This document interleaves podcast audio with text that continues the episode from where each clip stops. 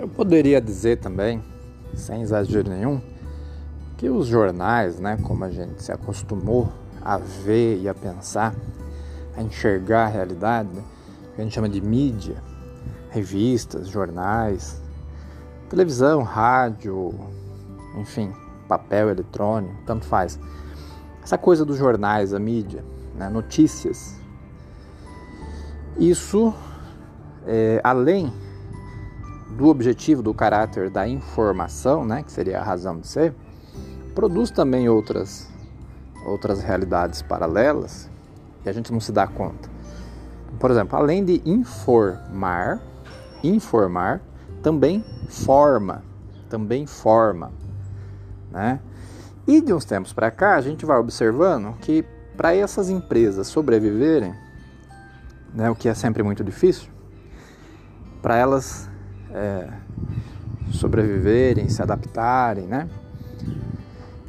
Elas perdem a, a essência de informar e passam a formar, né? Tanto que é muito comum na questão do marketing é, falar da formação do público, formar um público, né? vamos formar um público.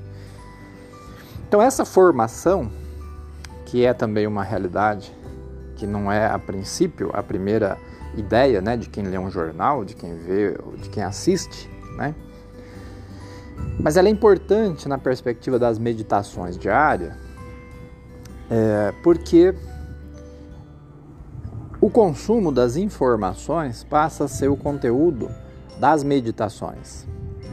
E aí então a população está, querendo ou não, meditando.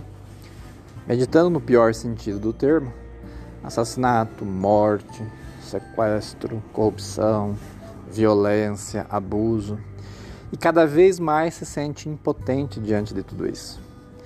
Então é muito necessário a gente ter filtros mentais, emocionais, se a gente quer realmente ter alguma qualidade de vida e saúde, né, do corpo e da alma.